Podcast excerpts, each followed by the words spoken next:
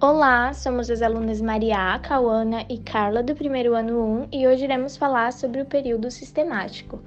O período sistemático ocorreu durante o final do século 3 e 4 a.C.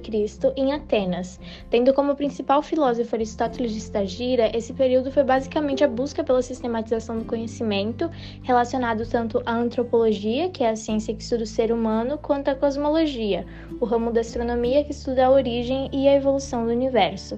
Essa foi uma das primeiras divisões da filosofia e ela organizou todos os assuntos produzidos e acumulados pelos gregos.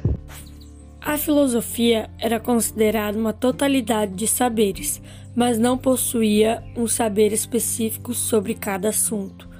Isso deu início aos campos de investigação da filosofia.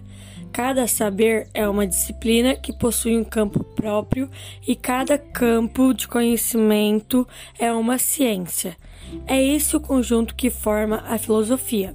Segundo Aristóteles, antes da constituição desse conjunto de fatores para um conhecimento, é necessário conhecer os princípios e as leis gerais que governam o próprio pensamento, independente do conteúdo que possa vir a ser pensado.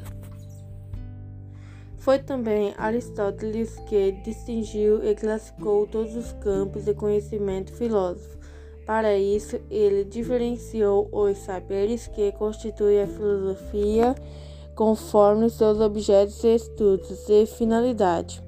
A ciência produtiva, por exemplo, estuda a ação humana que visam a produção de um objeto ou de uma obra como arquitetura, economia e medicina.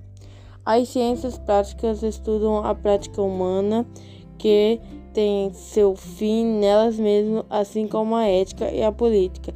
Já as ciências teóricas ou contemplativas estudam coisas que existam independentemente dos seres humanos e das suas ações. São elas as coisas da natureza e as coisas divinas.